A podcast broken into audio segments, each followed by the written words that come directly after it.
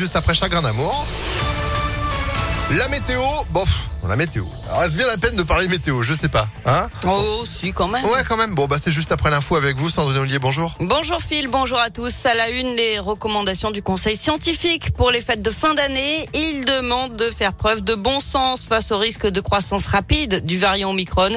Éviter les grands rassemblements, utiliser le pass sanitaire et le masque. Pour les repas de Noël, limiter le nombre de participants, faire des tests antigéniques ou des autotests la veille et aérer régulièrement. Le Conseil scientifique recommande aussi de renforcer le télétravail, d'insister sur la vaccination des soignants et de dépister systématiquement les enfants à l'école. Et puis une nouvelle opération de vaccination anti-Covid au centre Lapardieu à partir de demain et jusqu'au 8 janvier, jusqu'à 750 injections par jour avec du Moderna. Attention, donc ce sera réservé aux plus de 30 ans. 48 heures sans animatrice ni animateur. Plusieurs syndicats et le collectif France Animation en lutte appellent à une grève contre la précarité aujourd'hui et demain. Ils demandent la fin des contrats précaires et des temps partiels subis. Ils réclament aussi des hausses de salaire, de meilleures conditions de travail car ils font de la garderie sans pouvoir proposer de vraies activités aux enfants.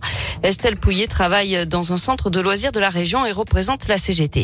C'est très compliqué d'avoir les moyens financiers déjà, d'avoir aussi le moyen humain parce que euh, on, on se retrouve avec euh, beaucoup d'enfants. Le taux d'encadrement respecte la loi, mais on a besoin d'avoir euh, des animateurs, plus de personnel pour pouvoir euh, faire des activités, pour pouvoir monter des projets plus importants et avoir un service de qualité.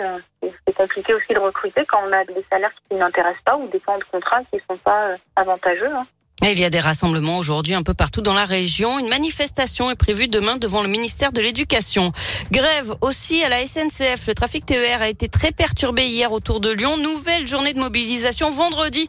Les cheminots réclament des hausses de salaire, plus de moyens humains et une amélioration des conditions de travail.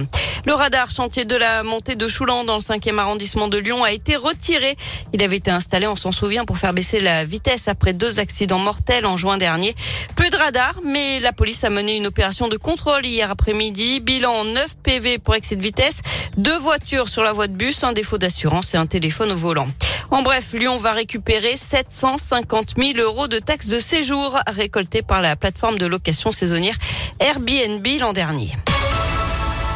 En sport, du foot, le tirage au sort des huitièmes de finale de la Ligue des Champions. Le PSG affrontera le Real Madrid. Lille sera opposé à Chelsea. Les matchs auront lieu mi-février. Enfin, ce soir, c'est la finale de Colanta, la légende, à 21h05 sur TF1. Et elle pourrait ne, désigner aucun gagnant. Deux des trois finalistes, Claude et Laurent, auraient avoué avoir triché en bénéficiant de repas offerts par des locaux, selon le Parisien aujourd'hui en France. Les 100 000 euros pourraient donc être reversés à la fondation Bertrand Kamal, le candidat euh, qui est décédé d'un cancer l'an dernier.